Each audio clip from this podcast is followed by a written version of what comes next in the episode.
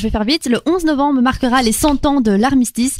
Donc, euh, Ouais. vous vous rendez compte, les gars, que c'est quand même, c'est comme si depuis 2014 jusqu'à maintenant, on était en guerre. Quoi. En guerre, Donc, ouais. C'est- c'est fou, hein. 2014 Ça venait à de 2018, Ouais, donc- ça date, hein, 2014. Voilà, donc euh, et c'est ça, et c'est pourtant ces personnes-là ont vécu quatre ans euh, d'enfer. Donc la première guerre mondiale, euh, aussi appelée la Grande Guerre, a Mhm. bouleversé l'histoire du monde entier.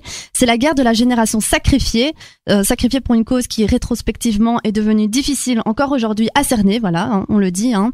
Cette guerre euh, demeure gravée dans la mémoire collective de notre pays. La Belgique a joué un rôle majeur dans cette guerre, dans cette guerre, pardon, en particulier par la résistance courageuse de nos soldats à l'in- à l'invasion Ouais. allemande. D'ailleurs, je sais pas si, enfin pour l'anecdote, euh, la Belgique était appelée Poor Little Belgium. Donc Ah euh, ouais. pauvre Pauvre petite Belgique. D'accord. Voilà.